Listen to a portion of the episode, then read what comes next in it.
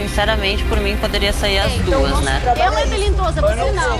Já enalteceu. Ah, cair de moto, se ralar. Cristina, como ômega 3. Eu sou formada, mas só falo merda.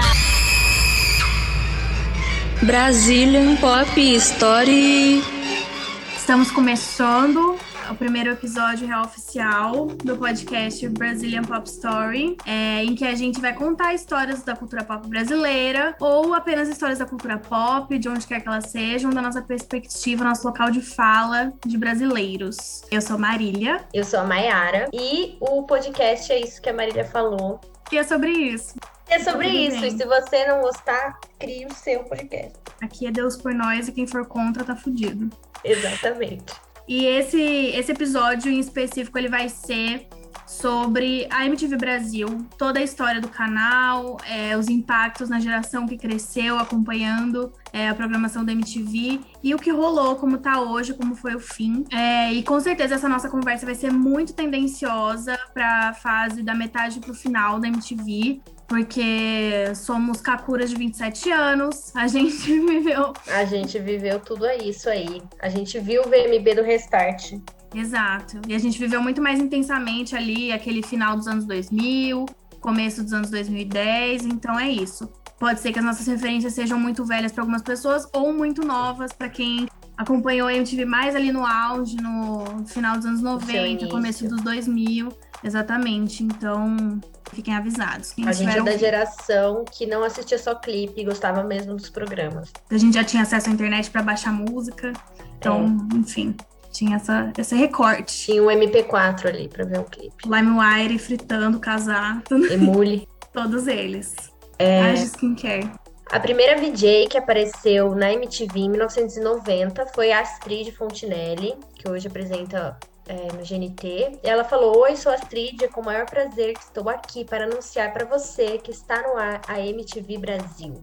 E o primeiro clipe que eles escolheram para passar foi, uma, foi um remix de Garota de Ipanema, na voz da, Marília, da Marina Lima. Mais uma história engraçada é que no Rio não foi o som por uma hora, assim, e aí a TV Corcovado, que era a dona do, do canal ali, colocou Walk of Life no, do Dire Straits. Enquanto passava, a Marina a Marina Lima. Então já começou o Brasil, né? É, bem brasileira. E a MTV tinha essa pegada, né? De improviso sempre, durante toda a sua história. Então ela começou assim, se encerrou assim, com todo mundo se virando. E uma coisa que as pessoas que trabalhavam na MTV falavam muito é que o, o que a MTV americana orientava eles era muito de, de liberdade para criar a programação, para pensar a grade. É, o lema era It's not a normal TV, porque ele não seguia um padrão de, de como a televisão era consumida naquela época, de como que a grade era montada. Então essa liberdade para criar programa, para, enfim, criar a identidade também da MTV local, não necessariamente seguir os moldes de como a MTV americana era, estava lá desde o começo. Então não tinha um briefing muito específico sobre como apresentar. Então isso tornou os programas muito pessoais do VJ que estava apresentando, né? Até esse Sim. conceito de VJ acho que era uma coisa que nem existia em outros lugares, né? Porque existia o DJ, né, da, das rádios, e aí Isso. o vídeo jockey é uma coisa da MTV mesmo, né? É, foi o primeiro canal a passar clipe no Brasil. Antes os clipes passavam no Fantástico, é, a Globo também produzia muitos especiais com artistas no final do ano, então, tipo, pegava Titãs e fazia como se fosse um álbum visual e passava aquilo. E mais pouco, não tinha muito essa coisa de uma, uma TV para passar clipe. E também foi a primeira TV de nicho, porque a TV a cabo ainda estava chegando no Brasil no início dos anos 90, e então as TVs abertas eram aquilo, aquilo que a gente vê hoje. Então, Passa o jornal pro papai, passa o desenho pro filhinho de manhã, passa o programa da dona de casa. Então era pra família inteira. E a MTV foi a primeira a ter um nicho específico, assim, na TV aberta, pelo menos. Isso foi muito diferente, também deu muita liberdade deles de criarem. Total, com certeza. E até isso que você falou dos, dos videoclipes, É, eu tava ouvindo, inclusive, o podcast O G1 Ouviu, que eles fizeram uma, um episódio muito maneiro sobre MTV também. A Ana Butler, que trabalhou no Departamento de Relações Artísticas da MTV por vários anos, comentou que os clipes nacionais, nessa época que a MTV chegou no Brasil, ali no início dos anos 90, eram muito raros, assim. Era muito difícil. Essa produção não era uma coisa que já tava na lógica ali da, da distribuição de música. Então, é, a MTV passou a ter uma negociação para estimular isso, para estimular a criação de videoclipe, que a cada 15 clipes internacionais que fossem aceitos para entrar na programação da MTV Brasil, eles produziriam um clipe nacional de algum artista local. Nossa, não sabia disso. É, então isso, tipo, deu uma estimulada, no, deu uma mudada até no mercado, assim, que a galera começou a ter Sim. espaço para criar, a não depender necessariamente da Globo e de ter um, um contrato ali para exibir o clipe no Fantástico. Então, depois disso ficou muito mais fácil e também as, as próprias gravadoras começaram a, a pensar em investir na produção de clipes, porque existia mais um espaço para passar esses clipes, não era um espaço só que disputado por vários, né? Uhum. Então, as gravadoras começaram também a investir em produzir mais e correr para pedir inclusão na, na grade da MTV. Isso foi muito bacana. E os primeiros ali que lançaram clipes, acho que foram. O Cazuza gostava muito de fazer clipe. E já tava chegando essa- esse pessoal aí, né? Que era o, o rock do Brasil dos anos, final dos anos, no- dos anos 80, perdão. Eles super, super aderiram a essa parte. A Rita Lee também tinha clipes icônicos e foi começando ali. E era uma, uma via de mão dupla, né? Tanto para as gravadoras era legal produzir um clipe para os artistas, como para MTV era. Eles precisavam de clipe para passar. Exato, é. Na época eles passavam muito clipe, a maioria era internacional, é muito lá naquele começo, muito Nirvana, Pearl Jam, coisa assim, muito rock. Madonna tinha muito clipe já. Madonna, é muito rock pop internacional, então, tipo, foi aos poucos pipocando ali é, alguns conteúdos nacionais, até com o tempo, né, com essa popularização de, de criação de videoclipe. A gente não vai entrar muito na, na história detalhada da MTV, até para não ficar muito chato, É. mas acho que essa Leia coisa um do... livro da MTV, do MTV Bota Essa Porra Pra Funcionar, que vocês vão ver lá, capítulo por capítulo, ano a ano, tudo que aconteceu. Aqui a gente vai falar mais um recorte mesmo da nossa perspectiva. Um beijo, Zico Góes, que escreveu esse livro maravilhoso, que nos estimulou aí a, a criar esse episódio. E, enfim, acho que a coisa do videoclipe, dessa mudança que a MTV trouxe para o mercado brasileiro é uma coisa legal da gente comentar. E principalmente porque o Disque MTV, que era o programa de, de exibição de videoclipes com votação do público, com esse crescimento dos clipes nacionais, ele foi virando o programa com a maior audiência da, da emissora. Ele começou Uhum. é, sendo apresentado pela Astrid Fontinelli, depois passa um tempo sendo apresentado pela Cuca Lazarotto, mas o auge dele foi entre 2000 e 2005, quando ele estava no comando da Sara Oliveira, incrível, maravilhosa. Perfeita. Sou muito fã de Sara. E aí, durante essa, esse período que a Sara apresentava, não só tinha a parada musical em que a galera votava por telefone pra pra escolher os, os 10 clipes que iam passar no programa, mas também tinha participação de artistas no estúdio Sim. serem entrevistados quando tinha algum lançamento maior, assim. E isso também foi uma coisa que foi aproximando os artistas da, da MTV mesmo. Sim, no livro ele fala bastante que vários artistas, como o Chorão, tinham a MTV assim como uma segunda casa. Então eles se sentiam super à vontade para entrar lá e falar e participar. Eles topavam sempre. É, artista geralmente não gosta muito de ir em televisão, mas na MTV eles topavam, eles queriam ir. Era um status. E eu acho que o sucesso do, do Disque MTV foi muito também porque era o charts da época, né? Tinha as mais tocadas na rádio, nas paradas de sucesso, mas já rolava ali um famoso jabá. Para um fã de rock, de pop, eram os charts da época. Muito ali por conta das fanbases de Backstreet Boys, Spice Girls, Britney Spears, no começo dos anos 2000, que ligavam mesmo para ter o seu clipe em primeiro lugar. Acho que o maior sucesso foi dado a isso, assim, do, do programa. Total, é, e também era muito um outro recorte da música do Brasil, né? Porque nessa época, 2000 2005, tava muito popular também axé, pagode, principalmente ali no final dos anos 90, que eram uns gêneros que não estavam tanto dentro da programação da MTV. Então a MTV tinha muito mais espaço pra rock, pra novas bandas e realmente acolher essa galera que tava surgindo, principalmente na cena do rock, assim, de música alternativa nacional. Então era um espaço diferente, assim, do que já existia, principalmente na programação de rádio. E aí, enfim, depois de 2005, com a saída da Sara, o Disque começou a ter apresentadoras que ficavam um ano no comando do programa. Então, o primeiro foi. Depois dela teve a Carla Lamarca, que ficou entre 2005 e 2006.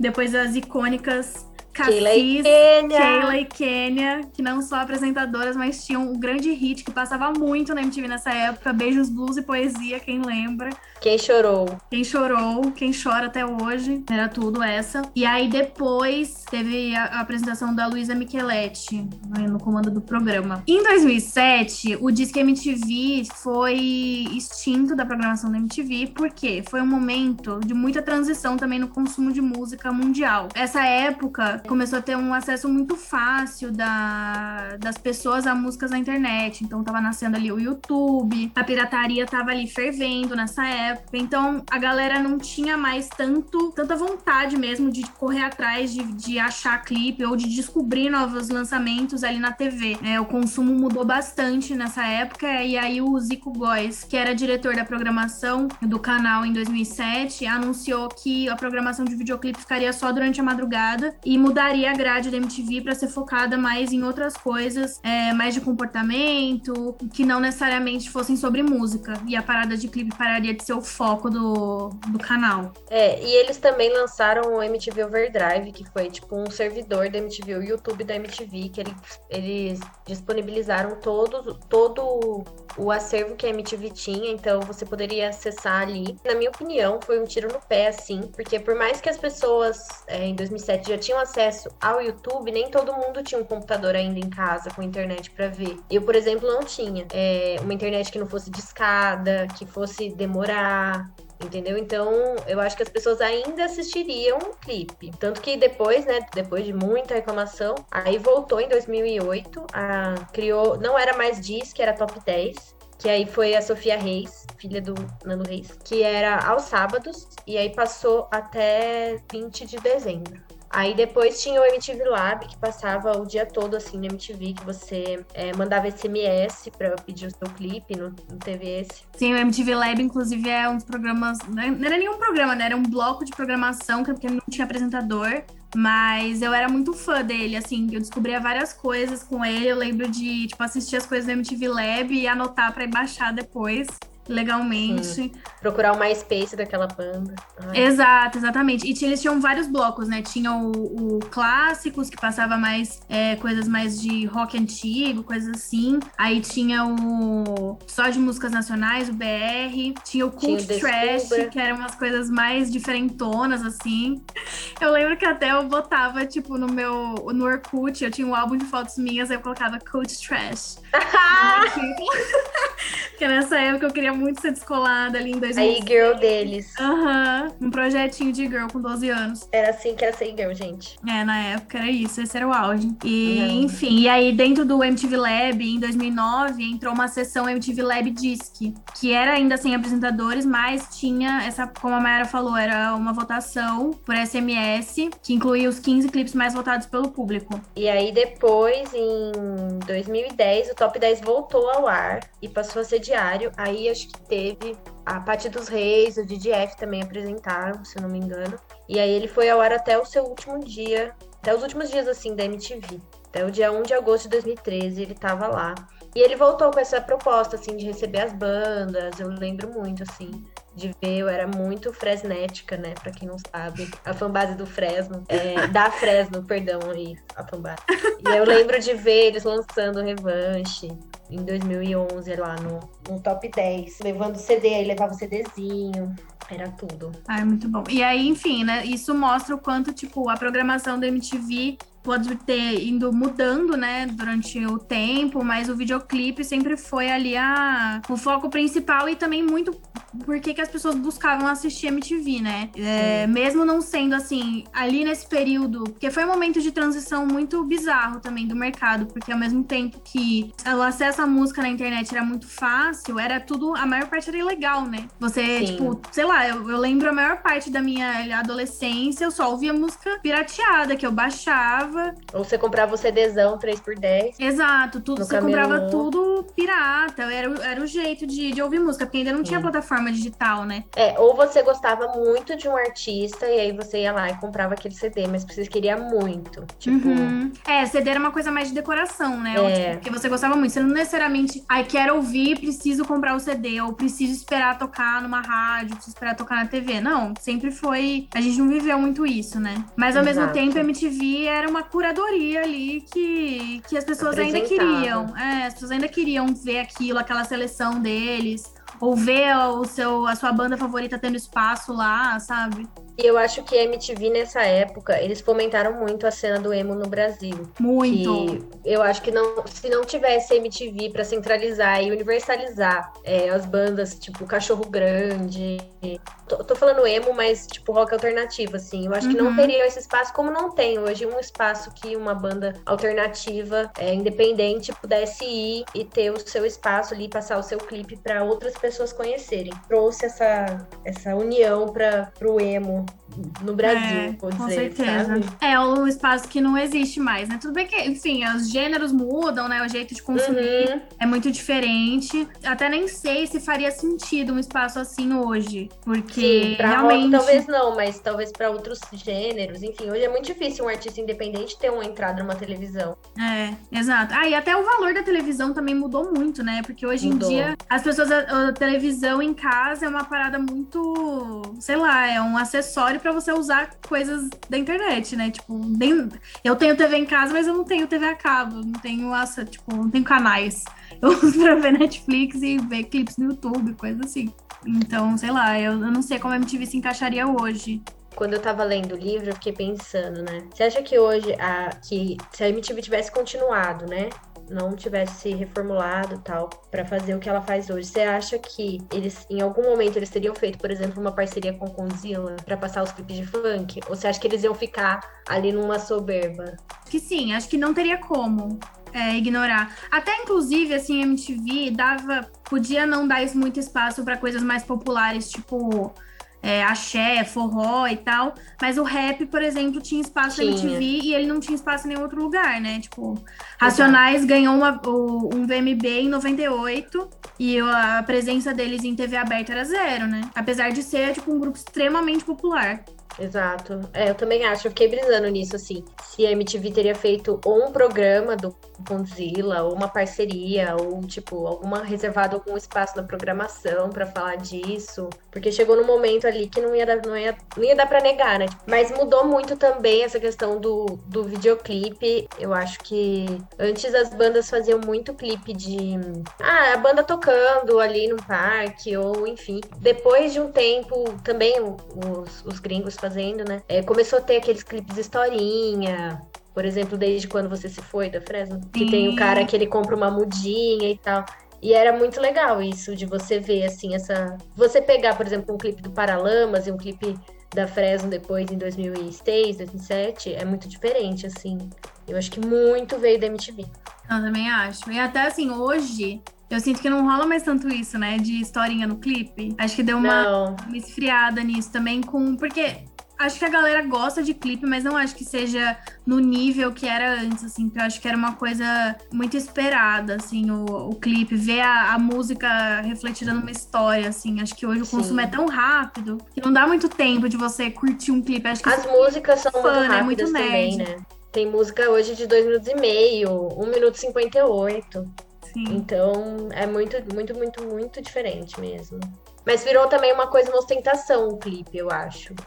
Você gastar mi- milhões e milhões num clipe. Por exemplo, a Ariana Grande com No Tears Left to Cry. É um clipe que, assim, ela fez também, né, pra, pra mostrar, tal, tinha todo o conceito de ponta cabeça, mas é um clipe ostentador demais, assim. Ela teve gastado milhões e qualquer pessoa que assiste fala assim, meu Deus, ela gastou bilhões nesse clipe.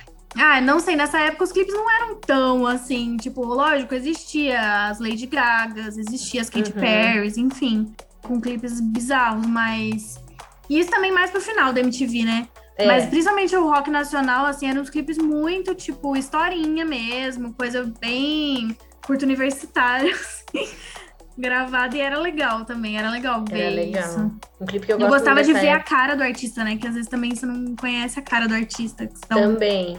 Também. É, porque não era tanto assim, o artista não tinha tantas redes sociais. Você não tinha, você não seguia no Orkut a sua artista Uhum. favorita. Tinha o Twitter e olha lá. É. E o MySpace muito, o MySpace eu usava muito pra banda, assim, mas também não tinha essa coisa de você consumir o artista em outros lugares. Tipo, consumir outros conteúdos que não fosse só ouvir a música. Por exemplo, eu gostava muito da Pitty. Aí na MTV eu via a Pitty dando entrevista, eu via a casa da Pitty, eu via essas coisas que hoje em dia você vê no Instagram, mas naquela época você não tinha esses acessos. né? É, a MTV dava muito esse espaço, né? Porque eles traziam muito o artista pra perto. Essa galera, Pitty, Charlie Brown, Fresno, NX0, até o Restart, assim, era muito cria da MTV mesmo. Tipo, você via eles o tempo todo lá e num, num, num lugar muito, tipo, de tranquilo, falando de igual pra igual com os apresentadores. É muito diferente você ver, tipo, uma entrevista na Globo. Nada contra a Globo, nada contra os programas da Globo, nem os entrevistadores, que são ótimos. Mas, assim, é outra pegada total. Você não- É. eles não falam assim, tipo, não tinha essa troca tão de igual pra igual, né? Não mesmo? Muito tendenciosas também. Não vai ser uma, uma coisa cronológica e histórica, mas é muito do que a gente gostava de ver, do que a gente lembra. Programas de clipe, um que me marcou muito também foi o Videoclash, que era um, um programa, se eu não me engano, era apresentado pela Marina Persson. E ele Di é também apresentou, eu acho. a Didi Wagner, né? É. E era um, um programa de duelo de clipe. Então ficava, tipo, ali na tela da MTV a galera votando.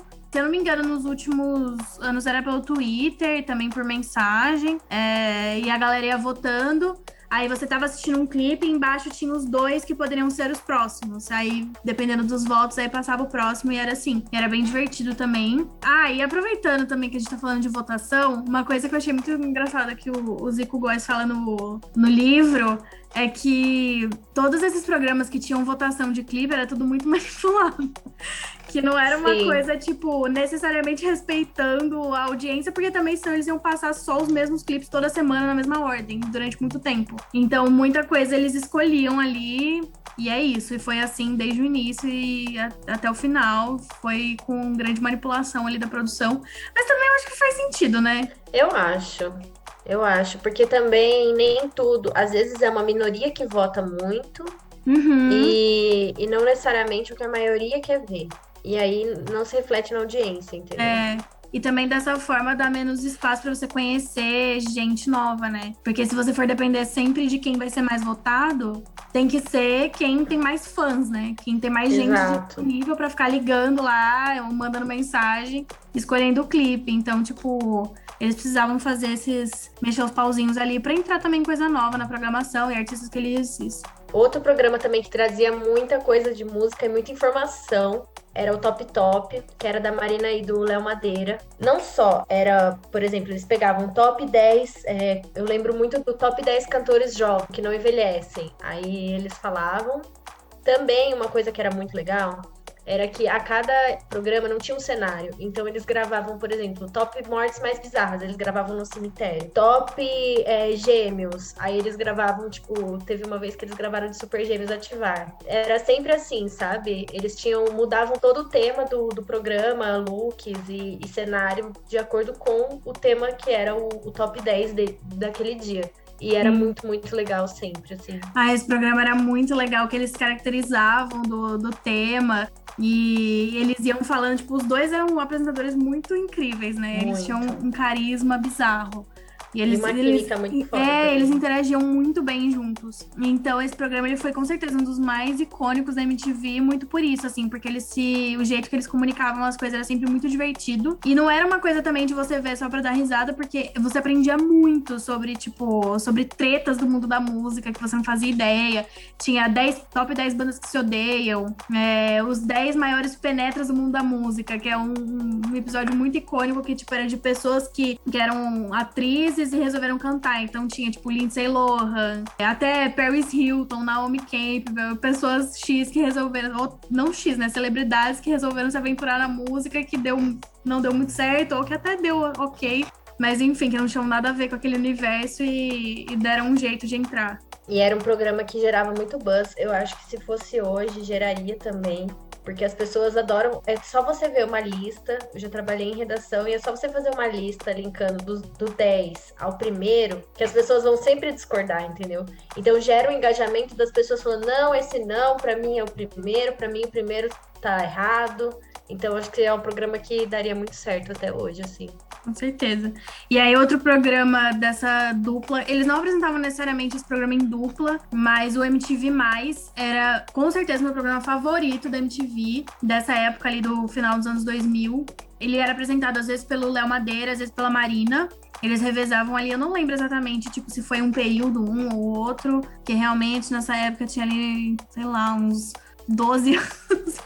A minha memória falha mesmo. Mas com certeza esse programa moldou muito a minha personalidade, porque ele era uma coisa meio documentário, mas de forma muito dinâmica, assim. Que eles iam apresentando vídeos do artista e histórias, tipo, trechos de entrevista, é, e histórias sobre a, a trajetória, a vida pessoal é, dos artistas, então você aprendia muito, assim. É, era um, um, programa muito interessante. Ele não era muito longo, então era um jeito muito legal, assim, de saber várias coisas sobre um artista, até de, de criar repertório mesmo, assim, com certeza. Tipo, várias artistas que eu comecei a gostar muito foram por causa desse programa.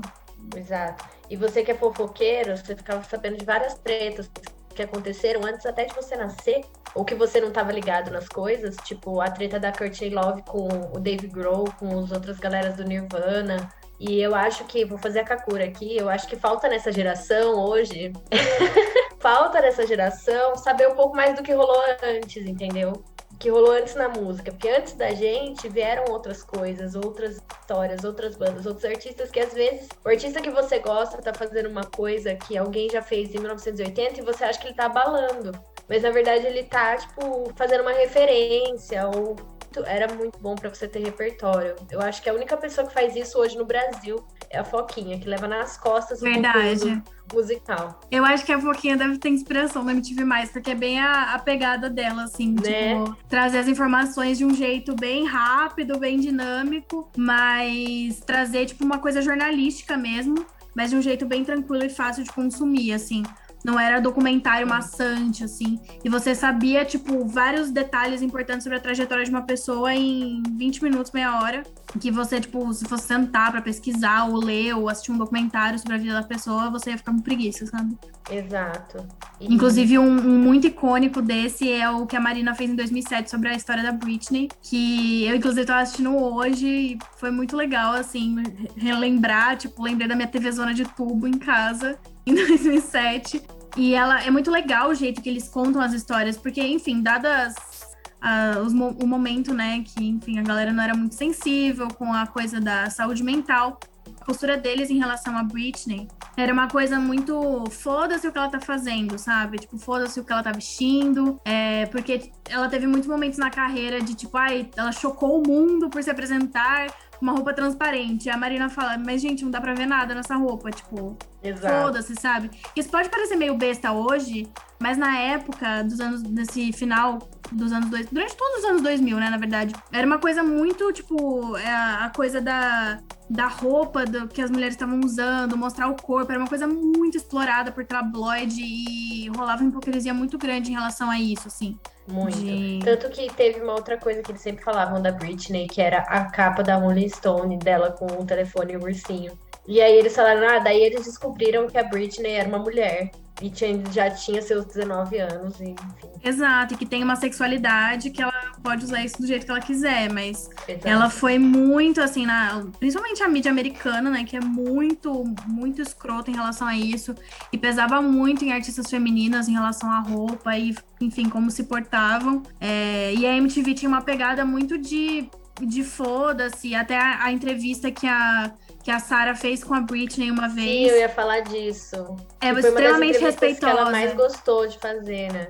Exato, foi uma entrevista super tranquila. Isso foi bem antes, assim, foi mais então até ainda tava namorando o Justin nessa época, foi bem no comecinho dos anos 2000. Ela tinha, eu assisti essa entrevista e ela fala que ela já tinha gravado Crossroads mas Isso. ainda, porque ela ia começar a gravar, algo assim. É, e ela é, é uma coisa muito respeitosa, tipo, querendo saber da música, sabe? Porque, enfim, a mulher revolucionou a música, tipo, trouxe uma sonoridade muito dela, assim, mas a galera só queria focar nos escândalos, no Uhum. divórcio, na, na- no surto dela, enfim, ela tem, tinha mil coisas pra falar sobre música, né? Mas enfim, eles tinham muito essa, essa pegada e esse programa MTV Mais era extremamente interessante de entender o ponto de vista da MTV em relação aos artistas que você curtia, ou enfim, até pra conhecer mesmo. É, agora falando programas mais BR mesmo, que traziam artistas mais pra próximo, era o Família MTV, que eu já mencionei aqui antes da Pitty, e o Rock Go. O Rock Go era engraçado porque eles davam apelidos que pegavam, assim, tipo, o Nazi era o Wolverine Valadão. E aí, sempre, em todo lugar que ele ia, chamavam ele de Wolverine Valadão. E ele meio que adotou esse apelido, assim. E o Tony Garrido era briguento, eu lembro disso. Tipo, não sei se todo mundo sabe quem, o que é o Rock Go, né? Que era um, era um campeonato, de Campeonato. futebol só com artistas, Bandas. inteiras. Quem apresentava o Rock Go eram o Paulo Bonfá e o Marco Bianchi, que eram muito engraçados. E eles, tipo, eles, eles é, faziam os campeonatos num, num estádio em Birigui. E aí, enfim, eles faziam várias, várias piadas, assim, tinham vários a anúncios. cidade de Birigui. É, exato. Eles tinham, tipo, dois predinhos ali do lado do estádio. Eles falavam é, as Twin Towers de Birigui. tipo, era muito besta, assim. E tinha vários anúncios idiotas, assim, no meio. Era muito divertido. Eu cagava pra futebol, assim, eu realmente via de vez em quando só pra ver os anúncios, porque era muito engraçado. Eles eram muito engraçados. E teve, depois teve o programa do Rock Go também, que era muito engraçado. Que eles faziam uma mesa redonda, como se tem essas que passam na ESPN, na Sport TV. Só que completamente fora do cabo. E trazia, assim, alguns, alguns artistas pra comentar. Então, tipo, quando o Santos perdia, eles enchiam o saco do Chorão, que era super santista. E eles traziam também alguns jogadores dos, dos times mesmo. E faziam a cadeira elétrica, que era é, o, o cara ficava no meio e aí apagava todas as luzes, iluminava só eles, e eles faziam perguntas, tipo, capciosas pro cara. E sempre tinha a mesma, que era a Daisy de São Conrado pergunta: Você lembra de mim? Toda vez tinha isso, que ódio. Toda vez. E às vezes o cara não estava acostumado, não assistia o programa, e ele ficava: Ah, Daisy, ah, Daisy. É verdade, eu não lembrava disso. E uma coisa que eu lembrei agora, que era muito boa, era que o estádio de Birigui, eles chamavam de Estádio Municipal Reinaldo Gianecchini, o popular Reinaldão. Porque o Reinaldo Gianecchini é de Birigui. Sim, E eles, eles que começaram a falar do Instituto Data Foda-se também. É verdade. Mas Ai, o Reinaldão eu tinha esquecido. Nossa, muito abriu um buraco na minha mente. assim. Nossa, que ódio. Era muito engraçado. Eu, não, eu cagava pro futebol, mas isso eu assistia porque era muito divertido. E eles sempre começavam com tirem as crianças da sala. Sim, e tinha muita treta Nada. também, né? No, no Rock Go, eu lembro da treta icônica do cara do Matanza com o Dida NX0. Sim, quase bateu no dia. Aham. E O o que ele falou, você quer ser brigou." um Motorhead?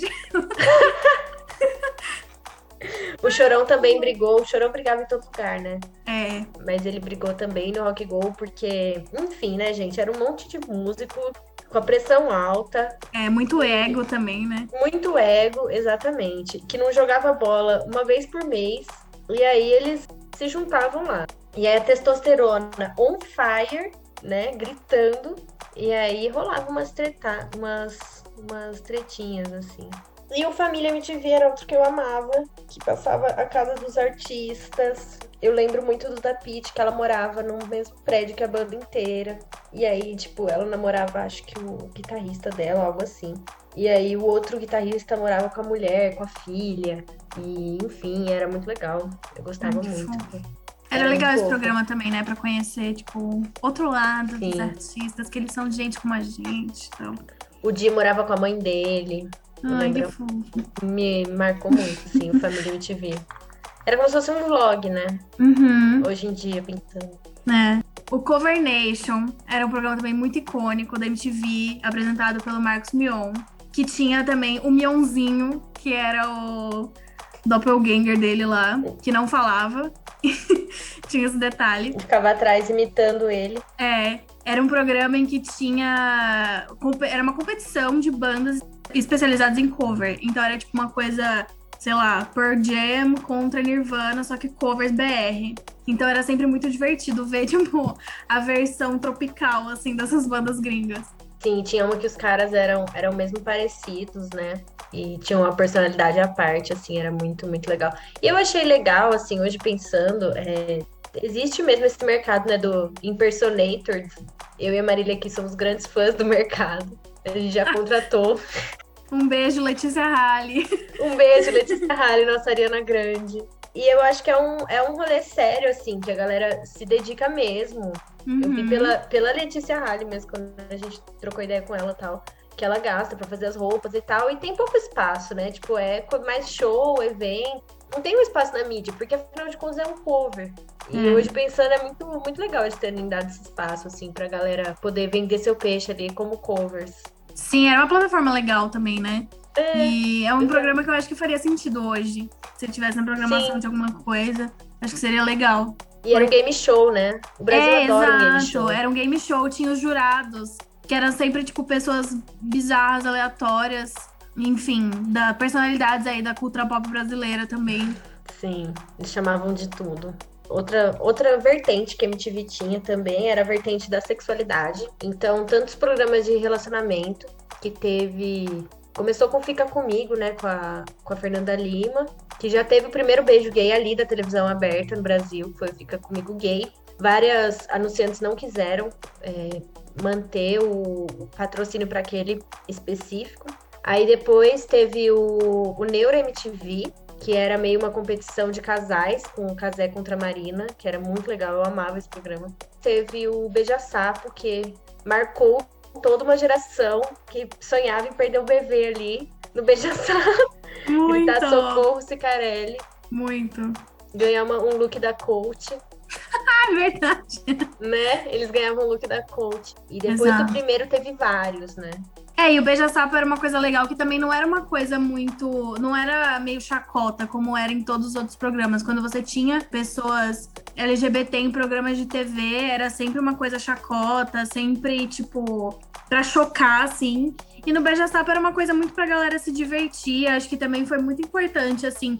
Pra colocar aquilo, sabe? Tipo, existe. Tipo, eu, eu vim de um, uma cidade interior, então a galera era muito conservadora, então não era um debate que tava frequente ali na minha vida, ali na minha pré-adolescência. Acho que o primeiro, um dos primeiros contatos, acho que foi com o Beija-Sapo. E ele foi muito importante, assim, pra, pra, pra todo mundo começar a questionar a própria sexualidade, repensar, sabe? Pensar que existe, conhecer identidades ali. Mas uma coisa legal de falar é que em 2005 teve a novela América. Toda a comoção em cima do Bruno Gagliasso com outro menino que eu esqueci agora o nome, que ia dar o beijo gay no, E não na teve, né? final e não teve. E teve toda uma comoção. E aí a MTV pegou e falou: Minha filha, vem aqui. Aí fez o beija-sapo gay, tipo, na mesma semana, assim, eu lembro, assim, aqui você vai ver o beijo gay. Ai, que legal, eu não lembrava disso. Em 2005, eu não fazia nada a não ser assistir televisão. Eu também. Só tirava da MTV pra pôr no Rebelde.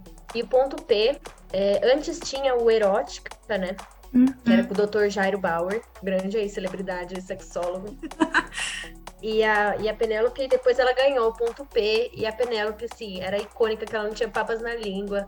A galera ligava pra ela, falava coisas absurdas. E ela tinha tudo como super normal, assim. Ela não tinha, não tinha nenhum pudor, nenhum preconceito, assim, com a galera. Isso era Uhum. muito legal. Ela não julgava o kink bem. de ninguém, né? Não, não julgava, não julgava as coisas mais absurdas assim que as pessoas. Ela só julgava traição, isso ela pegava pesado. Mas moldou também a, a, a nossa sexualidade, assim, tipo, porque quando você é adolescente, né, você não quer conversar com sua mãe. Então foi Exato. legal você ter um, na TV, pelo menos, era uma informação mais filtrada do que Uhum. se você só jogasse no Google e achasse lá um RedTube. Entendeu? E aprendesse por lá, enfim. Exatamente. Tinha essa coisa, né? Do prazer da mulher e tal. Era bem bacana. Ah, posso fazer uma menção honrosa, amiga? Por favor. Fazer uma menção honrosa aqui, falando em, em- em feminista e tal, feminino, né? O prazer feminino. O Balela MTV não teve os seus verdadeiros louros, assim. Eu acho que eu e Marília somos muito fãs da Marina Persson, porque tudo que a gente falou, todos os programas que ela apresentou, Somos personers. Somos personers. E esse programa era um programa que passava de noite e era apresentado pela Didi e Marina também, algumas vezes a Sara apresentou. Elas ficavam, tipo, se zoando, assim, ai, loira burra e tal. E eles passaram muitos conceitos pra gente, assim, de feminismo, girl power. Aí passavam o clipe mais girl power. Passava, por exemplo, é, as tatu, aí por que, que elas eram tão transgressoras. Isso era muito, muito, muito legal, assim. Formou uma grande geração aí de feministinhas. E é porque a ideia desse programa era meio satirizar a coisa da competição feminina, né? Aí elas ficavam, tipo, muito no comecinho ali do programa, era, era muito uma coisa do, da loira burra, da loira morena competindo. E, mas era tudo num, num tom de piada, assim, de tipo, mostrar como era ridículo, tipo, você falar, você assistir um clipe, você falar de como que a cantora tá vestida, do cabelo, etc. Tudo parece muito besta hoje, mas para aquele momento era realmente muito diferente, assim, de, de como o, o, resto dos programas, sei lá, jornalísticos, qualquer conteúdo, assim, era, era, era apresentado de forma muito diferente nessa época. Muito. E era muito, era muito legal, assim, isso, você ficar vendo e, e pensando mesmo, elas traziam os questionamentos, assim, elas faziam piada, mas elas traziam os questionamentos, assim, ah, porque aqui a gente não vai falar do, do sutiã dela, vamos falar de outra coisa, entendeu? Uhum, Elogiava os boys dos clipes. Sim, sim, objetificava um homem, coisas raras. É, é isso, feminismo legalizado já no Bom, e aí entrando nos programas que tinham público, acho que um dos mais icônicos foi com certeza o MTV na Rua, que, enfim, também estava ali nessa época, ali do, no final dos anos 2000, né? E ele era apresentado pela Penélope também, Penélope Nova. Ela gravava em vários lugares. É, no meio de São ela Paulo. Ela gravava em vários lugares. É. Teve uma vez que ela foi na pista de skate em São Bernardo. Teve, ah, é tipo, é verdade. É, e ela ficava. Exato, ela ficava em vários lugares de São Paulo e vinha sempre muita gente. Era realmente, tipo, um rolê, assim, no MTV na rua. Eu não vivi essa experiência, porque, como disse antes, era uma garota do interior, era meu grande sonho estar no MTV na rua, mas minha mãe me deixava. Eu tinha esse plano do meu amigo da gente fugir falar que tava na casa dele, ele falar que tava na minha, e a gente ir pra MTV na rua e voltar de ônibus, e que ia dar super certo. E depois é... tinha MTV na praia também, era muito legal. Sim, a MTV tinha isso, né? De fazer uma programação de praia e traduzir os programas pra, pra praia. E rolava isso com a MTV na rua também. E era um, um, programa muito de, tipo... Era muito aleatório, assim. Tinha os seus muito. blocos, mas era muito, tipo, do que a galera na rua ali, daquele momento, queria falar sobre. Então tinha uns quadros de, de quiz que a galera respondia ali na rua.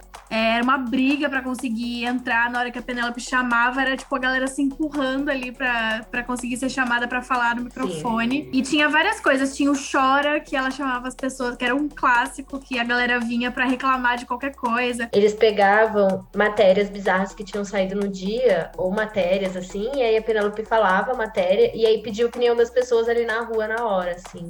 E aí tinha, tipo, um mural de opiniões em que a galera de, de fora também conseguia participar, mandando SMS Sim. ou pelo telefone para falar. Tinha é, galera que falava por telefone ao vivo com a Penélope ali. E também, a partir de 2009, o Felipe Solari começou a participar do programa como repórter em trânsito. Então, ele ficava em outros lugares de São Paulo entrevistando as pessoas e conversando com a Penélope. Aí rolava a participação de mais gente, assim, era mais caótico. Era bem caótico esse programa. Eu fico pensando operacionalmente como era, como devia ser caótico. Nossa, né? devia ser infernal. Já tem o rolê do ao vivo com todas as coisas que podem acontecer na rua, tipo, do nada dar uma chuva. Sim. Enfim, e acontecia, assim, do nada um cara louco entrar no meio. É, coisas. chegava morador de rua, às vezes, colava pra conversar. Tinha. Acontecia de tudo, assim de tudo. E os escoteiros, eles são muito mais humanos do que muitos seres humanos. É uma frase icônica do programa aí. Pra quem não. Eles vendiam camiseta depois de um momento com essas frases do programa. É verdade, é verdade. Ai, gente, eu lembro porque demais. eu não ganhei de aniversário. Então, isso aqui é uma grande terapia, tá, MTV pessoal? na rua é só traumas, pra quem é não mora em São Paulo. Uma coisa legal de, de, falar da MTV, assim, é que como eles tinham MTV na parabólica, né? Então pensa que assim, a gente ainda morava no estado de São Paulo, no contexto urbano, mas pensa uma pessoa que morava num contexto completamente rural, no interior, interiorzão do país, que não tinha acesso a um show que não fosse na praça, ter acesso à MTV pela parabólica, eu acho que isso, uma opinião minha aqui, foi pouco aproveitado por eles, assim de que eles chegavam muito além de São Paulo, entendeu? Com a TV aberta, você chega em todas as casas do Brasil, praticamente. Então, a MTV era bem centrada no, no Sul, isso é uma, 100% uma Sim. realidade, assim. Até nos artistas que participavam, isso depois com o tempo foi mudando, assim. Realmente, era muito focada tanto no, no, no público, mas também o que, que esse público do, do Sul do Brasil consumia. Sul, Sudeste, enfim, Centro. Exato. Eu acho que poderiam ter aproveitado mais, assim, Uhum. essa entrada que eles tinham com tanta gente de fora. Que, assim, para algumas pessoas era a realidade. Morar ali, quem morava em São Paulo ia passear na Augusta e tal. Pra gente era uma coisa de fora, né? Como se fosse É, ver como eles, como é em São Paulo. Aí você olhava MTV e falava, hum, é assim. tem- exato. Aí você idealizava um dia ser VJ, morar em É. São Paulo, que ia ser tudo incrível. E assim, vários jovens hoje, nos seus mais 25 mais, têm depressão, porque não foram É, e trabalham, na, trabalham em, em- com comunicação, porque entraram na faculdade para ser VJ da. Pra ser VJ, chegou no primeiro acabou. ano, MTV acabou. Exato, exatamente. Vamos falar disso também. Outro programa com um auditório que era bem icônico era o Acesso MTV, que ele nasceu quando a MTV quis retomar a programação musical depois de, de ser muito criticada pela audiência por ter tirado muito conteúdo musical e ter focado mais na coisa do comportamento e tal, ali em 2007, como a gente comentou. E aí, em fevereiro de 2009 ace- eh, estreou o Acesso, que era um programa que mesclava videoclipe com notícia tinha participação de artista no estúdio, participação de fã por telefone, pela internet também. E ele começou com a apresentação do Léo Madeira, da Kika Martinez e da Sofia Reis. E depois ele foi comandado pela Titi Miller e a Marimun. Que eu Foi acho que foi, auge. que, é, foi o auge desse programa. E foi também, foi muito bem aproveitado, que era um programa bem teen, né? Uhum. Mas era um programa que falava de música pop. E foi o, em 2010 foi o auge do pop, assim, farofa. Então tinha Restart, ali Lady né? Gaga. Não, e mesmo Lady Gaga, Rihanna, Sim. é, Teenage Dream. A Rihanna tava lançando acho que o Loud, se eu não me engano. E a Lady Gaga com Born This Way. Então foi tipo o auge do pop, a Kesha surgindo, era muita coisa, muita coisa acontecendo, só farofada. E as bichas queriam assistir e tava lá. A Marimun e a Titi passando tudo pra gente. Justin Bieber também Sim. surgiu ali naquele ano. Então foi um ano muito de muito conteúdo, assim. Realmente tinha muito o que se falar, né? Uhum. Do pop. É, e as redes sociais nessa época não eram tão, assim, é, usadas de forma profissional na época. Era uma coisa meio terra de ninguém ainda. Então, pô, era muito necessário ter um lugar pra passar primeiro as notícias do pop. Que não era uma Uhum. coisa que, tipo, você ficou sabendo, já tem 10 veículos dando a nota em, em primeira mão ali nas redes sociais. Exato. E vem tudo muito rápido. Não era tão, tão rápido nessa época. Acho que a É, galera ainda tava meio estreia de patinando. clipes também, né, na, na época. Até hoje em dia, muitas gravadoras fazem isso. De passar o clipe primeiro na Multishow ou na, na MTV mesmo. Então tinha muita estreia de clipe que antes do YouTube ia passar na MTV. E aí, como eles fechavam esse, esse pacote com a MTV de fora, então passava, por exemplo, é, um clipe da, da Katy Perry, passava primeiro na MTV, depois ia estar no clipe do YouTube. Uhum. Então você via primeiro lá, era muito legal. Moldou muito minha personalidade também, o acesso, viu? Total. É, bom, e aí agora passando para os programas de comédia da MTV, que também foi uma parte da MTV muito importante, principalmente tanto no começo, mas principalmente ali no final. Começa, Hermes e Renata, acho que foi o programa um dos mais icônicos de, de humor da MTV, que foi o início ali desse, dessa programação de humor. Eu até nem peguei tanto do Hermes Humor e para Renato. homens, né? É, Eu Era achava bem. graça. vai ser xingada, vai ser muito criticada. Ah, eu vou ser inteiro. muito criticada pelo Brasil na minha própria casa, inclusive. Eu lembro mesmo. uma coisa que mais que me marcou muito da Hermes e Renato, a, a sketch deles sobre o Cansei de Ser Sexy, que eles fizeram. No I'm So Hype. Eles fizeram uma versão, tipo, zoando Cansei de Ser Sexy, que era claramente eles. E a banda também So Hype. Aí era muito besta. Tinha a música I'm So Hype, I'm So Happy, I Sniff Cocaína. Era muito idiota. Eu gostava dos filmes que eles redublavam. Ficava Ah, e muito- o Tela Class era realmente muito marcante. Mas também é uma coisa que era mais da MTV ali do começo. Então a gente era literalmente crianças quando o Hermes e Renato estava muito no auge. Não é uma ref tão profunda que eu tenho, por exemplo, eu tenho muito mais memória ali do Furo MTV, ou do 15 Minutos, que foi tipo. Eu não lembro exatamente quando que começou esses programas, acredito que tenha sido ali por 2009, 2008, que começou uma programação de humor na MTV com nomes que hoje são gigantescos do humor no Brasil, principalmente ali na, na Rede Globo, com o Adnet, a Dani Calabresa, a Tata Werneck. Até o próprio Mion também tinha muita participação nesse, nessa programação. Ele tinha o Descarga MTV, ele ficava zoando clipes e enfim. Que era o piores clipes, né? Que passava antes. É, também tinha o, o Piores Clipes do Mundo e tinha o Descarga MTV também. Enfim. Até hoje o Mion faz isso no canal do YouTube dele, tá? Todos De os DJs que a gente pausar, tá assim, falando entrar assim. Aham. Todos os DJs que a gente tá falando aqui, a maioria deles tem canal no YouTube. Você que tem saudades aí, pode procurar. E o 15 minutos, é, eu penso muito no 15 minutos como o, o precursor do YouTube, sabe? Que é um cara no quarto dele, com um amigo falando besteira, interagindo com o público. Tipo, se você pegar hoje, é o que é um canal de YouTube mesmo. Que é um Sim. programa muito sem roteiro, ele, ele imitava as pessoas. Ele criou o Mini Hang Loose, também marcou uma geração. E tinha as musiquinhas, For Tinha False. Feelings. Dadas questões, né? Tinha várias piadas problemáticas ali nesses programas, mas na época era um tipo de humor que não rolava na TV, porque o humor que tinha na TV era show do Tom, é, Total. Zorra Total, Cacete Planeta. Então era uma coisa Uhum. menos tiozão, assim, era uma coisa mais. Você precisava ter A uma certa geração, referência. né? Precisava ter uma certa referência pra entender, enfim. E o furo era demais. O furo era perfeito. Agora eu vou falar de música, né? Ah, eu só acho que antes, vamos falar só Ah, é. rapidinho da Tatá, porque eu acho que a Tatá Werneck Ai, sim! É uma figura que nasceu na MTV e que, enfim, hoje ela é, enfim, a dona do humor no Brasil. E ela participava do Comédia MTV. Acho que ela começou, na verdade, no quinta categoria, né? Junto com a Sim. galera do improviso. Que era um programa legal também. Que era junto com aqueles. Os Barbichas, que era uma galera. Nessa época, a coisa do improviso era tipo o auge. Eu lembro que a gente ia em show de improviso Uhum. e era o auge, assim, era muito divertido e tal.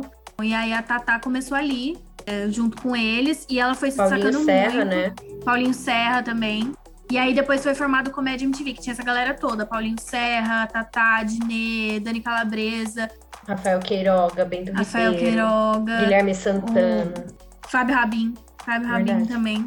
E a Tatá tinha as melhores sketches, assim, do, do comédia. Era bizarro. Ela tinha o Trolla lá, que era muito bom. Era Até hoje faz engraçado. sucesso no YouTube, os Até hoje faz Twitter. sucesso no YouTube, exato. Todo mundo referencia isso direto. Era muito, muito engraçado. E as sketches da MTV, assim, do comédia, as músicas que eles faziam no final, marcaram muito. Tipo, É. todo mundo é gay. é, O lado bom de ser gay. O lado bom de ser gay, é. Essa marcou muito, assim. A Gaiola das Cabeçudas também, que eram uns funk, era um funkão. Tatá tinha a sketch da Roxane, que era perfeita. A Ela Tati tinha Piriguete, Tati Piriguete, a Fernandona. a Fernandona, eu imitava a Fernandona, Ai, minhas tinha amigas, muito, era muitos tudo. personagens muito fodas, assim, muito incríveis. Do Trolla lá, ela perguntando pra mulher: são, é bisnagas ou bisnagas? Eu lembro que ela sempre ligava pra tia dela. Ah, Não, pra avó dela, que ela chamava de Denguinho. Ela fazia o inferno na vida da avó Gente, ela é muito coitada. doida, né? E nessa Ela época ela não era. tinha filtro algum, assim, ela só disparava a falar e ia fazendo. Aí era muito bom. Era muito Aí bom. tem um que ela começa a falar inglês e ela fala francês com a moça. Oui? Oui? Eu, eu famoso, eu falo como eu quero, eu sou francesa. É! E a Tatá realmente foi, assim, um, um fenômeno bizarro, assim, que nasceu da MTV Uhum. e que hoje tá ali, né? Brilhando. Brilhando. E hoje ela, ela usa essa, essa coisa dela não ter filtro no Instagram dela, que ela faz muito sucesso com as Sim. perguntas que ela responde. Ai, é muito nostálgico, né? Ver ela fazendo, falando besteira de novo. Porque na Sim. Globo é, é tipo assim, ela é perfeita, ela é ótima, mas é outra pegada, né? Rola um filtro, é. Rola um filtro. E a única vez que a única coisa que eu acho que ela solta ali, que, tá, que ela tá mais tatá no programa dela, são as entrevistas com especialista. Sim, Ela deixa as pessoas sem saber o que falar, é muito bom. Ela deixa todo mundo muito desconfortável. Muito, muito. Ai, mas vamos lá, vamos falar de música. Bom, não tem como falar de MTV sem falar do acústico, né? Que era o principal produto musical da MTV. Ele foi inspirado no MTV Unplugged, traduzindo desplugado, traduzindo acústico, que era da MTV americana, que teve vários icônicos também, tipo do Nirvana. O primeiro foi o Barão Vermelho, primeiro oficial, porque teve um show com Marcelo Nova, mas foi tipo um piloto, assim, nunca foi levado ao ar. Mas o acústico, ele era, ele era legal, porque ele era, além de um show que passava na MTV, era um, um CD que era lançado e depois de um tempo, depois de 2006, foi lançado como DVD. O João Bosco foi o primeiro a ser lançado em CD e LP, e ele foi gravado depois dos acústicos do Marcelo Nova, Barão Vermelho e Legião Urbana. A série fez história quando o assunto é vendagem de, de CDs, e lançou novos hits, também requentou outros hits que já estavam lançados. Várias músicas voltaram ao top das paradas, assim, por estar nessa nova versão. O Acústico MTV também foi um grande sucesso de vendas mesmo, de, de CDs físicos. O Acústico MTV do Titãs, por exemplo, passou de um milhão de vendas, que na época era um número bizarro, né? Chegou a 1,7 milhões de cópias vendidas. E o acústico MTV do Kid Abelha chegou a 2 milhões de cópias vendidas no Brasil. São números enormes, ainda mais se você for pensar que não são coisas inéditas, né? Não são músicas inéditas. Ninguém lançava música no acústico MTV. Eram novas versões de um repertório ali de favoritos ali da banda. Então era, era uma coisa bem interessante, assim, que mexeu no mercado mesmo. Qual é o seu favorito, amiga? Meu favorito é a Cássia Eller, sou muito fã de Cássia. É, eu acho o acústico dela muito lindo. Eu gosto muito do Legião Urbana, apesar do estigma que a banda carrega entre a nossa geração. eu gosto do Legião Urbana. E eu gosto muito porque se você ouve, o Renato Russo o tempo todo fala com, com o público, assim, ele fala da audiência, fala da, das coisas que estão acontecendo. Então, você escutar ele, você vai escutar muito do que o Renato Russo achava, assim, é bem legal. E o do Kid Abelha mora no meu coração, porque ficava no carro da minha tia, o CD, eu ouvi muito esse acústico, muito, eu sei ele de, de cor. Então, mas um muito bom também é o do Zeca Pagodinho. Sim. Que é muito. Até no livro o Zico Góes fala que é bem diferente, assim, ele trouxe essa coisa da gafieira. Um conhecido meu que é um grande violonista falou que pegaram os melhores violonistas, assim, do para tocar no acústico do Zeca Pagodinho tem uma, uma temática assim na Lapa e tal. É muito bem feito, muito muito bem produzido. É muito bonito, né, Gosto também. muito desse, é muito bonito. Lindo. Todos os acústicos são muito bonitos. Uhum. Do que de abelha tem umas colmeias, assim. É sim, é muito legal. A outra que eu gosto muito também é o do Marcelo D2. Ai, sim. Eu tinha um CD, os melhor, o melhor do acústico, e a música que eu mais ouvi era Samba Macossa, que era dele com o Charlie Brown. Sim, eu A versão amava. do acústico, eu era viciada, viciada. Eu ouvia essa música muito, muito. Ele tinha. É, uma, ele teve participação do filho dele no, no acústico também. Que, lembra dessa música? Ah, era muito legal. E eu lembro que eu, decor, eu ouvi tanto que eu decorava, tipo, a hora que ele falava, meu filho, Stefan, eu sabia tudo. Foi um formato muito icônico que parou de existir, né, junto com a com a extinção da MTV e teve o seu comeback recentemente, porque o formato parece que foi comprado de novo, não sei os detalhes aí da, da negociação, mas ele, o primeiro acústico MTV dessa nova era depois da extinção da, do canal, como ele era antes da programação brasileira, foi feito pelo Thiago York em 2000, 2019. Não sei se haverão outros, mas seria muito legal se isso fosse retomado. Sim, seria mesmo. Eu achei uma escolha inteligente, o Thiago York. É. Assim um cara que surgiu depois da, da lógica da MTV. Eu achei que foi legal. E aí ele é muito une todas as tribos, né? Também uma coisa é, que um jovem. Exato. E aí veio um hit também, né? Tangerina. Uhum. Foi super bem depois. Enfim. Outro conteúdo musical que a MTV fez, que mora muito no meu coração esse, é o Estúdio Coca-Cola e Estúdio Coca-Cola Zero, que era era patrocinado pela Coca-Cola e levava o lado Coca-Cola da música, que a Coca-Cola tinha essa, esse mote de campanha. Então ele celebrava a união das diferenças e na música também tiveram várias, várias, várias parcerias muito legais. Destaco aqui algumas como Babado Novo e CPM 22, que tem o Badawi cantando Bola de Sabão, tipo a Cláudia Leite solta um bola de sabão, ele solta um gritão atrás. Ficou muito engraçado. Mas um ficou muito bom mesmo, que eu gostava muito. Foi assim, para mim, é, o feminismo é isso, entendeu? Foi Pete e Negrali. Muito legal, elas se deram super bem. Tinha aquela coisa, né? O preconceito do rock com. Rock é chato, né? Você roqueiro, é. saiba que o rock é chato. Então tudo que tem o rock, o pessoal fica, ah, não sei. E elas se deram super bem, ficou super legal. A Negrali canta super bem também, a Pete também. E nossa, foi, ficou muito legal, assim. E do Coca-Cola Zero, que daí eu sinto assim, o estúdio Coca-Cola eram coisas até que mais razoáveis. No estúdio Coca-Cola Zero, eles quiseram arrebentar aloprar. o pau do barraca ali. É, aloprar. Então teve é, DJ Malboro com Nat Roots, que deu uma treta Verdade. nos bastidores. Essa. Teve é, Calypso e Paralamas do Sucesso. Quem quiser, procure. Tem vídeos no YouTube. É tudo é que os jovens cantando. descobriram que o Chimbim era um guitarrista muito foda. E ele começou a, a ganhar guitarrista do ano no, na banda dos sonhos ali do VMB. Não guitarrista do ano, mas o guitarrista dos sonhos na, na banda dos sonhos Sim, do é VMB. verdade. E teve também Fresno, Chitãozinho e Chororó, que pra mim, que era uma jovem emo do interior, foi a união dos meus dois mundos, entendeu? Então, Evidências, até hoje, quando toca Evidências, tem um momento que eu falo, tira o pé do chão, porque o Tavares gritava atrás, tira o pé do chão. E nessa loucura. Nossa, olha. Esse é o que eu mais lembro. Acho que esse foi um, um dos mais icônicos, assim. Toda vez que eu penso em estúdio Coca-Cola, eu penso Fresno, Chitãozinho e Chororó, porque foi muito E marcante. eles viraram super amigos depois Uhum. disso. O clipe de Eu Sei do, da Fresno foi gravado na fazenda do Chitãozinho e Chororó, em Campinas. Olha só. E depois o Lucas Silveira cantou com a Sandy. E com o Lucas Lima, né, que é o marido da Sandy, ele cantou no VMB e tal. Eles viraram parças, assim. A parceria foi pra frente. É muito legal, né? Que é uma coisa muito inusitada, tipo. Uhum. E nesse, nessa época não rolava muito feat, né? Não tinha Não. essa cultura que tem hoje de os artistas são amigos, ou você vê os artistas juntos, todo mundo pede feat. Não era uma coisa tão assim. É. É, e isso foi o- uma coisa também que acho que já era inusitado você lançar música junto, ainda mais nesses artistas de gêneros completamente diferentes. né? Sim, hoje em dia é muito, tem muito feat entre gênero, né? Uhum. Além de só feat pop com pop, o sertanejo vai no funk, o funk vai no rap, o rap vai no sertanejo. Não tem mais esse filtro, assim, só o rock mesmo. Que o preconceito com o roqueiro aqui Faleceu, vai né? existir. Tá? Você Voltando.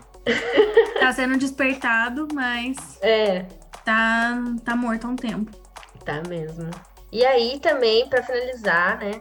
Não tem como falar da MTV sem falar da, da melhor premiação que teve, que foi o VMB, que era sempre memorável, sempre é, à frente do seu tempo, sempre inovador, sempre trazia uma performance. O primeiro VMB reuniu a Tropicália, sabe? Isso não Uhum. acontecia há mais de 20 anos. E juntou Rita Lee, Gilberto Gil, Caetano Veloso e Tom Zé num palco só. Isso é muito, muito significa- significativo. Tipo, já começou ali, entendeu? Mas a gente tem aqui algumas curiosidades. O VMB, ele tinha uma coisa também muito que era da MTV de improviso, né? Então Sim. muita coisa dava errado. É, era muito comum, tipo, dar merda, assim, no VMB. É um dos momentos mais icônicos do VMB, quando o Caetano tava se apresentando com o David Byrne. E aí o, o som, enfim, começou a falhar e ele soltou a icônica frase MTV, vergonha na cara, vamos começar de novo e bota essa porra pra funcionar direito. Inclusive, é o título do livro do, do Zico Góes, MTV bota essa porra pra funcionar direito. E nesse momento, o que foi muito legal é que deu essa merda, mas como a MTV tinha essa coisa de improvisar e de ser sempre muito, muita, muita sátira de tudo, todo mundo tava sempre cagando pra como isso ia aparecer pra quem tava assistindo. É, o bordão ficou mais icônico do que a- O o, canal ter tido uma falha durante a maior premiação de música do Brasil, sabe? E o, o Mion, toda vez, no Piores Clipes, ele colocava essa, essa, essa frase assim, sempre.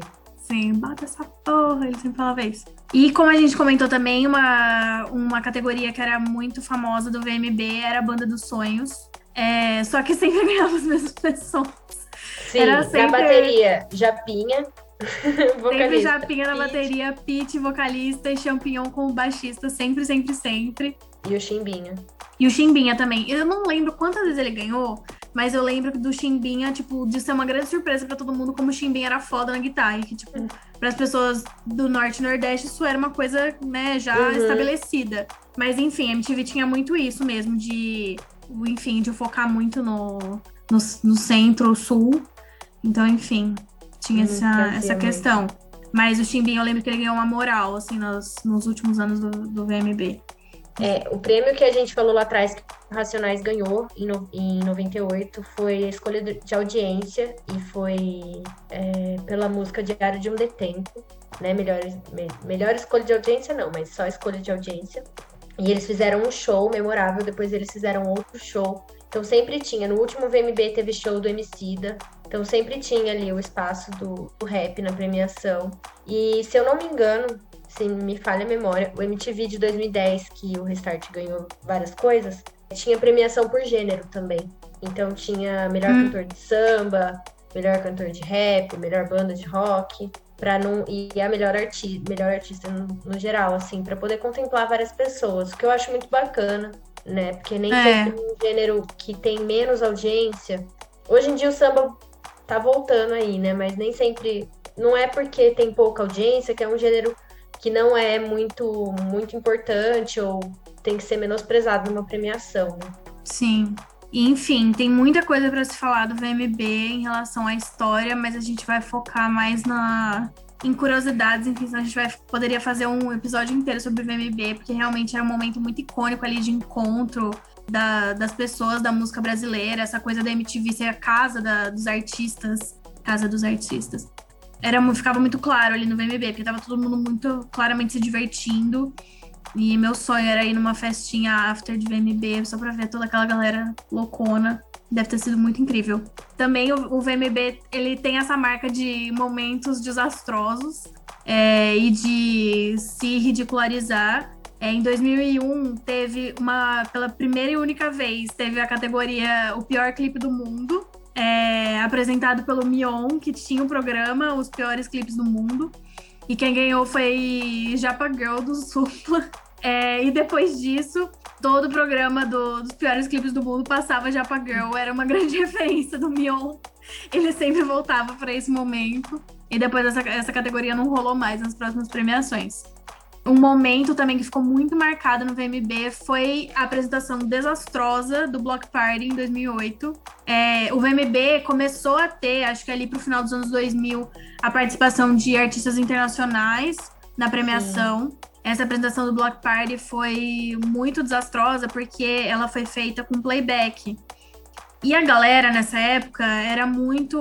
Muito acho que chata. muito chato. Acho que tem uma coisa também do público da MTV dessa época de ser muito sommelier da música ali. É. Ser muito E a maioria nerdão, das assim. premiações tem é, playback, mas por uma questão de segurança de não dar Exato. porque o microfone é foda, acaba uma bateria, dá uma interferência. Exatamente, é uma coisa transmitida na TV, então, enfim, isso hoje é absolutamente comum, mas na época a galera ficou puta porque viu que eles claramente estavam fazendo playback e começou a vaiar. E aí, no meio disso, da, da vaia, da apresentação do, do- da banda, o vocalista acabou caindo no pau.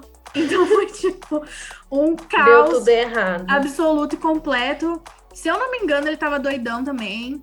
Ah, lógico. Não lembro. Mas Brasil. enfim, eu lembro que foi muito caótico isso. Eles foram extremamente xingados. Não sei se o Block Party ficou com, com trauma do Brasil aí depois disso, mas provavelmente. E a última curiosidade, que nem é uma curiosidade, acho que quem, quem acompanhou essa época lembra que o Restart venceu cinco prêmios, porque tudo que eles entraram com votação popular, eles ganharam, né? O Restart tinha uma fanbase muito ativa, dos primeiros é, nativos digitais ali, a nossa Uhum. geração. Era a galera que ficava, não tinha o que fazer, ficava votando na internet, que é o Sim. que tem hoje, né? E aí tudo que tudo que o Restart competiu como votação popular eles ganharam. E aí o Restart foi vaiado porque o público da MTV que tava lá não era o- as adolescentes. E o assunto Restart vaiado foi um dos mais comentados no Twitter. Nessa época o Twitter ele tinha muita força assim é, na imprensa, muito mais do que hoje. Porque era a única rede social que as pessoas poderiam falar publicamente, assim. Era uma rede social rápida, né? O Facebook Era. não era tão rápido. Exato, exato. E o Facebook também você falava muito só para os seus amigos, né? Uhum. O Twitter você conseguia dar retweet, enfim, as coisas viralizavam. E aí depois a MTV censurou a vaia do Restart, tá? E em 2012 É, colocou no ganharam- comercial, colocou comercial na hora, né, que começou a, a Sim. gritaria. E aí em 2012 eles ganharam o hit do ano, eu não me engano, com as cores. Não, essa é do Cine. Não sei. Eles ganharam com algum, com alguma música, hit do ano, e aí eles foram Aonde vaiados quer que eu mais vá, uma será? vez. Não me lembro.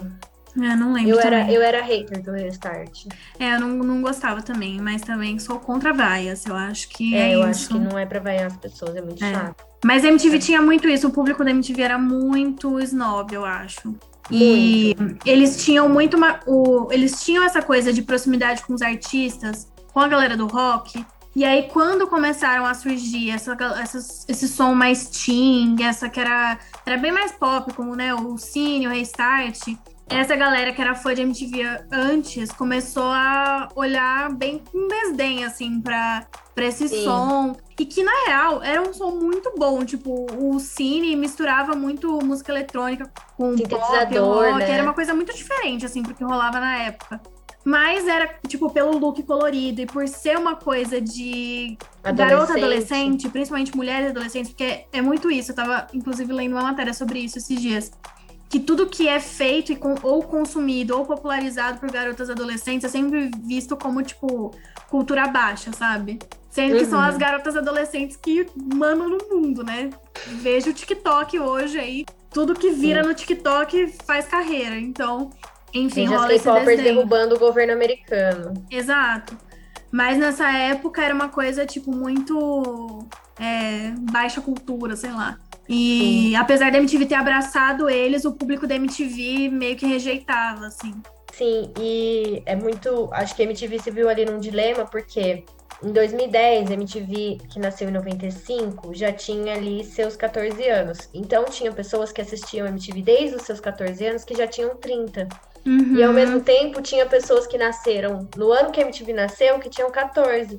Então, eram dois públicos muito diferentes. Tipo, o trintão roqueiro é, né, que odeia samba, odeia pagode, tava na comunidade do Orkut, e a menina adolescente que queria saber da, da Lady Gaga, da Taylor Swift, do Justin Bieber e do Restart, e queria assistir MTV, que era o único lugar que ela tinha ali pra ver aquilo.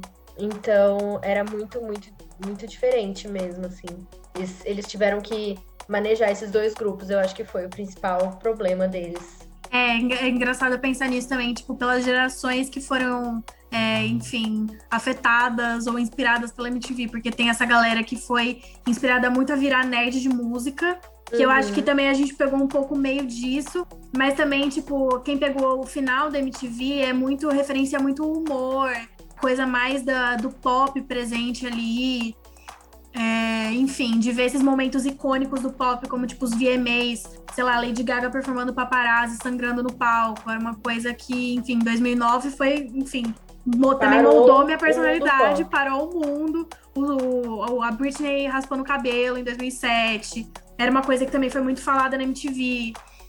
Enfim, era Madonna tipo, beijando a Britney e a Christina Aguilera. Exato, exato. Momento icônico também. Então, enfim, tipo, acho que é- tem essas gerações, né? Aí que no final a, a programação tava meio que tentando ali puxar todo Manejar essa mundo. galera. Manejar essa galera e já não tava rendendo muito dinheiro, acho que também muito por conta disso, assim.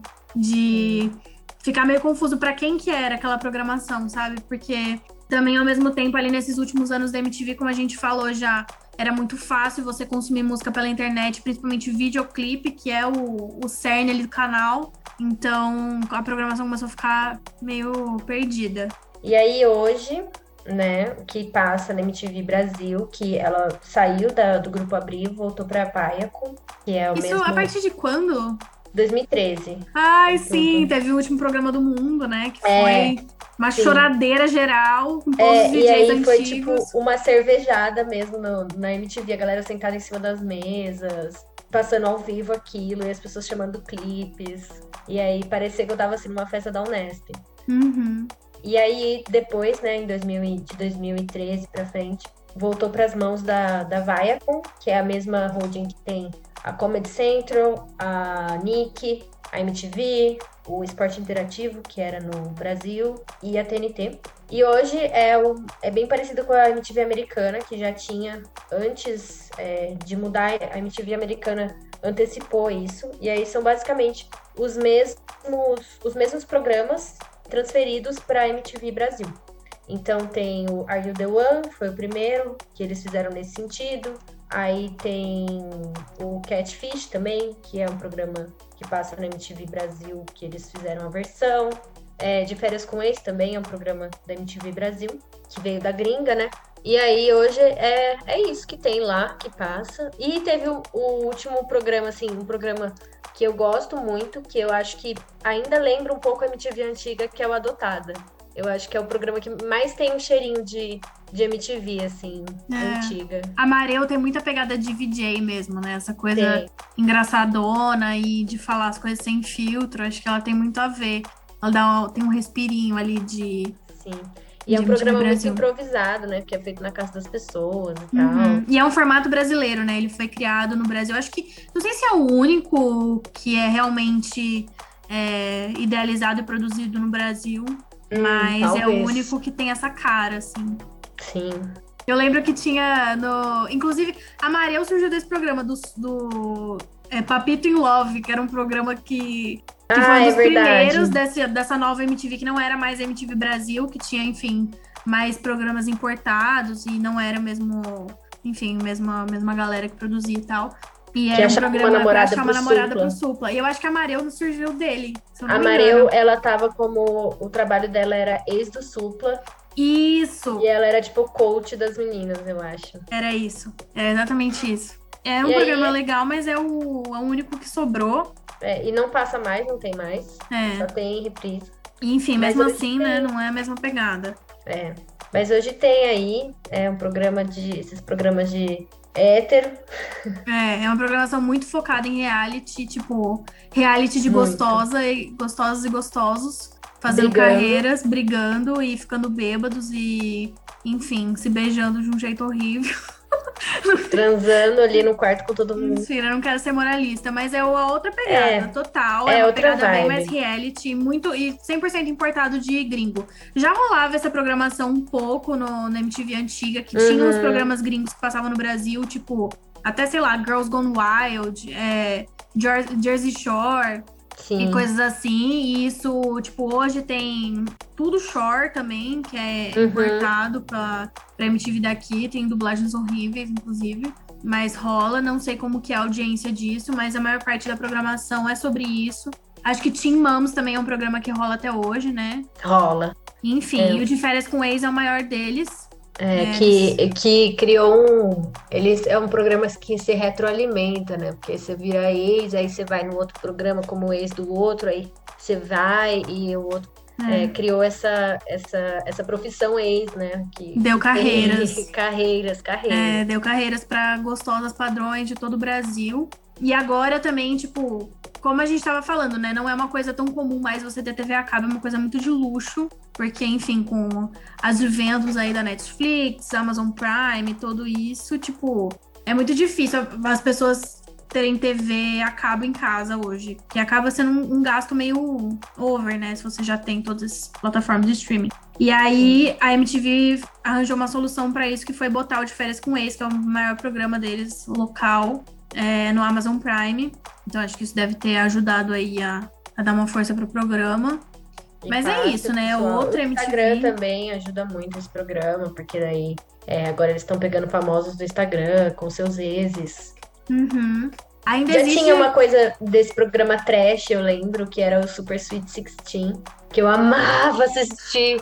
Era tudo. Esse podia voltar, eu não ia reclamar. Ah, eu amava esse também. Eu Nossa. amava, as meninas ganhavam um áudio, Era ficava muito brava. Eu queria uma Mercedes e o meu pai não me deu.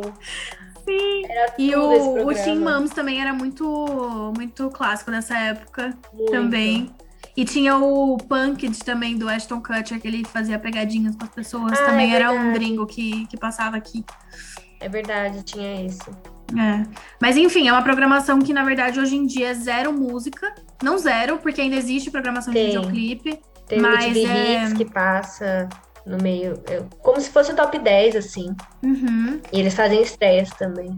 É, mas é uma coisa, eu acho que é o- a única coisa que rola de música, não existe mais esse tipo de programa é, do- muito documental sobre música, assim. Não. Ou até de, de presença de artistas, acho que não é uma coisa que rola muito. Eu sei que rolam uns drops na programação, assim, em comercial, com entrevistas, Sim. mas não, é uma- não existe uma, uma grade disso. E Eles também. têm uma editoria também, que é a Presta Atenção, que passa no meio da, da programação. Então, assim, preste atenção. e Cada mês eles escolhem um artista e fica passando o clipe desse artista. É, é curadoria 100% deles lá. Ah, legal. É uma, uma Tomara. versão do MTV Push, né? Que é global. Uhum, sim. Rola na MTV gringa. uma, uma coisa legal, assim, pra você fazer essa vazão de música. Mas só, era muito. Hoje em dia é muito mais em torno do Are You The One, do De Férias com Ex. E essas coisas, esses programas que eles têm essa noção que é um humor mais trash, assim, de você, tipo, assistir pra odiar, sabe? Uhum. De você assistir pra, pra ver treta. É, é realmente outra proposta de canal. E o que tem de Uhum. programação de música também tem um outro lugar, né? Acho que também muito pelo momento, que hoje Sim. com plataforma digital é muito, tipo, não tem zero ineditismo você ver clipes na TV. Sei lá, não é uma coisa que, que ninguém descobre nada de novo ali, sabe? Pode ser Uhum. legal você ver clipe, mas eu acho que quando você é uma pessoa que já tá condicionada a escolher o que você assiste, também naquela, naquele mesmo lugar da TV, é, você, enfim, escolhe a sua, a sua playlist de clipes, ou você coloca o que você tá ouvindo. É muito estranho até você assistir uma programação de clipes escolhidas por outra pessoa, sabe? É verdade. É até meio incômodo, sabe? Você já, tá, já tava acostumado a, tipo, montar você a sua programação. Então, realmente não acho que é um, uma grade que hoje faz tanto Faz sentido, sentido. sabe? Uma coisa que a MTV faz, às vezes, é, que eu gosto muito, é que eles passam shows de Hum. artistas. Gostaria que passasse até mais. Tipo, passar o Beychella, imagina, passar shows Sim. do. Isso é uma Mas coisa que eu acho eles que faz passam às vezes é, alguns shows da Rihanna, eu já vi. É, eu acho legal, eu acho que faz sentido também, porque né, nem todo mundo pode ir no show do seu artista, muito menos o brasileiro. Então você tem ali um acesso. E é legal, né? Você ver performance. Eu adoro ver performance dos meus artistas. E o prêmio da MTV hoje, que é o Music International Music and Internet Awards. É Que é isso o que? Miau. É, que é o Miau, passa. É um prêmio tanto de música, mas 110% votação popular. E é um prêmio de música, mas também mistura algumas coisas da internet. Então tem tipo chip do ano, pet do ano. E aí traz um pouco essa coisa do, do influenciador, né? Traz es- esse universo da internet um pouco pra perto. E é um prêmio que tem ali o seu, o seu sucesso, né? Todo mundo gosta. E ele é- veio. É um prêmio que vem do México. Tem o Miau no México também. Hum, hum. É, ele vem meio pra suprir uma carência também de uma, De uma premiação. premiação. um pouco É. mais jovem, assim, talvez, porque o, o prêmio Multishow é muito gener- generalista, assim, né? Tipo, ele é Sim. pra, pra todos os tipos de música, então acho que esse lugar do VMB, assim, ficou bem vazio até o, o MTV Miau voltar. Não que seja a mesma coisa, eu acho que é bem diferente, assim. Bem diferente. Pra quem acompanhou o VMB, é realmente, tipo, outra pegada. É, o Mas- BBB tinha muita coisa que o VMA tem, que é da performance. E as, as artistas gringas, né, Beyoncé, Lady Gaga, enfim. Todo mundo que vai fazer uma performance no VMA, eles param e, e pensam muito e fazem uma coisa. E o VMB tinha isso de fazer umas performances com umas curadorias, então fazia também parcerias inéditas, enfim. E, e eu acho que é é uma coisa que ainda falta um pouco no Miau, assim. Dar um espaço maior para os artistas criarem. Não sei Sim. se vem dos artistas ou do próprio prêmio, sabe? Mas fazer umas coisas mais diferentes que eu, eu gosto de ver quando o artista faz, sobe, no, sangra ao vivo. Sim. A Beyoncé entrou no, no, a do, do VMA de 2000 e, ai meu Deus, 2014 ou 2015, que, fa, que foi do álbum Beyoncé, que ela entra atrás e aparece Feminist. Ai, sim. É Uhum. icônica essa, são, tem várias, né? E aí eu É. acho que falta isso ainda. O VMA né? ainda super tem esse lugar, assim, tipo, Super. MTV também ainda é um lugar pra assistir o VMA, então tem isso. Que é, tipo, Sim. realmente é uma premiação que todo mundo espera e que os artistas valorizam muito, assim, pra trazer performances mais. é, até, tipo, mais diferentes do que o que eles trazem no Grammy, que é um pouco mais Uhum. quadradão, assim, né? Eu também acho, eu vejo assim também. É. E o VMB também tinha muito um lugar de você ver os VJs que você acompanhava, tipo, em outro momento, sabe? Uhum, Então, tipo, não verdade. tem. E tinha a cara deles, né? Tipo, sei lá, ter o prêmio do pior clipe do mundo, porque tinha o programa do Mion, depois o Mion trazer isso, sabe? Tipo, tinha muito das, das palhaçadas que eles tinham nos programas de serem trazidas pro, pro VMA, tinha. É, pro VMA, ó, pro VMB. Então, enfim, tinha muito, muito essa coisa de ter a cara de quem fazia os programas. Só que não tem mais isso, né? Não tem mais é, a cara do canal. Então, realmente, fica uma, uma premiação um pouco impessoal, assim, nesse sentido. Exato, exato. Ele tá, tá no caminho. Eu acho que a MTV Miau é uma proposta legal. Eu acho que ele tá se encontrando também, porque não tem como você esperar ele ter a cara do VMB, sendo que não existe essa, essa Sim. grade, não existe essa galera pra montar. Então, é tipo, é eu acho que é legal que ele exista. Uhum. Eu acho que o precisa de ter mais de uma premiação, né? Porque o Grammy Latino é latino, não é Uhum. brasileiro. É, e não pode ter só o prêmio Multishow, né? É, não pode ter só. Exato, precisa ter mais de um. Poderia ter até um terceiro. Uhum. Eu adoro premiação. Adoro não, eu gosto de ver depois as performances e quem ganhou, mas assistir ao- eu não sou muito fã, nem de Ah, mas sempre não. tem momentos, assim, você sempre lembra. Tipo, Kanye West tirando o prêmio da Taylor Swift. Não, tipo, lógico. essas questões, assim, isso que é uma coisa que eu fico hipnotizada com premiações, que tudo pode acontecer. Sempre tem um, um bafão rolando. É verdade. A gente que é fofoqueira gosta de É, exato. Exatamente. Tudo vem no fim da, da personalidade da fofoqueira. Meus ancestrais que Exato. pra mim. Enfim, né? Eu acho que depois de tudo isso que a gente falou, acho que crescer com todos esses conteúdos e essas, essa irreverência da MTV, acho que estimulou muito uma geração toda a ter essa vontade de criar conteúdo.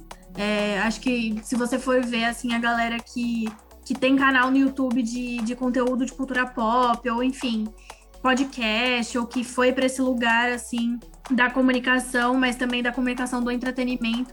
Tem muita referência da, do que foi MTV, enfim, do que foi crescer convivendo com tudo isso, assim. Muito, muito. Até a própria que a gente citou aqui, a própria Foquinha, eu tenho certeza que ela se inspira muito nessa galera e e estamos aqui, né, amiga? Eu e você. Mais Exato, duas aqui começando esse sonho. esse sonho. Espero que vá pra frente. Exato, de ser vídeo. Acho que também a galera do papel pop tem muito essa cara, assim, de. Muito, é verdade. Enfim, refs, né? Quem tem ref tem tudo. Eu acho que quem cresceu com MTV cresceu com muita referência. Eu Deixa acho que a, a gente principal meio coisa que deu pra mas- gente é que as pessoas po- podiam. é, não necessariamente você ficava sabendo de tudo que você gostava. Às vezes eram coisas que você não tinha interesse. Por exemplo, a história do Nirvana. Pra mim não me interessava muito. Mas saber já é bom, já pelo menos você tem um conhecimento, entendeu? Você porque se, se depende só de você, você vai atrás só do que você se interessa, né? É normal. Uhum, exato.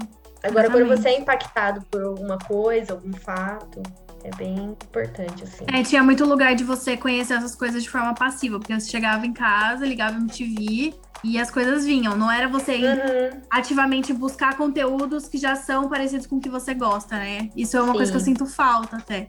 Exato, de ser impactada por outras coisas, né? É. Então é isso, pessoal. Quem gostou aí, segue a gente no Instagram. Arroba, não sei, o arroba. Provavelmente será arroba Brazilian Pop Store, mas a gente não sabe se existe esse arroba, então eu vou descobrir. É, vai ter um underline aí Mas- no meio, enfim. Traz atualizações. Mas é isso, estaremos aqui. Talvez quinzenalmente, talvez mensalmente, talvez semanalmente, Talvez quem sabe? mais. Talvez nunca mais, a gente não sabe. Esperamos estar aqui novamente. Enfim, é isso. Continuem acompanhando aí, quem Se gostou. você amou, comente que você Eu amou. não sei o que fala.